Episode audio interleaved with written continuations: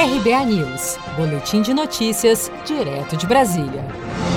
O Copom, Comitê de Política Monetária do Banco Central, anunciou nesta quarta-feira, 5 de agosto, um novo corte de 0,25 ponto percentual na taxa básica de juros. Assim, após a sua nona redução consecutiva, a taxa Selic cai para 2% ao ano, a menor da história.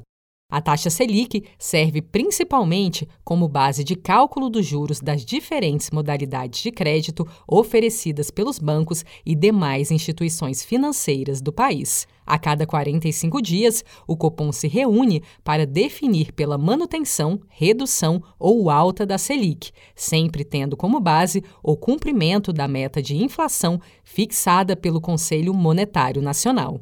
Ocorre, no entanto, que uma taxa Selic tão baixa pode impactar negativamente alguns investimentos, como explica o consultor financeiro Tiago Nigro. Selic em 2%. Então a Selic está 2%, a poupança 1,4%, porque ela rende 0,7% da Selic meta.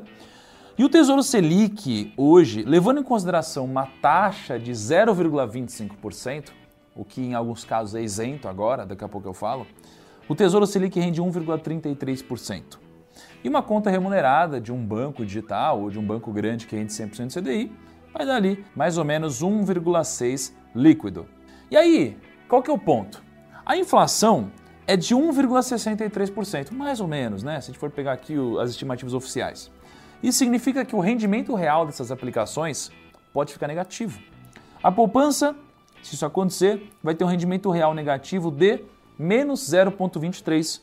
O Tesouro Selic vai render menos 0,30% e uma conta remunerada menos 0,03%.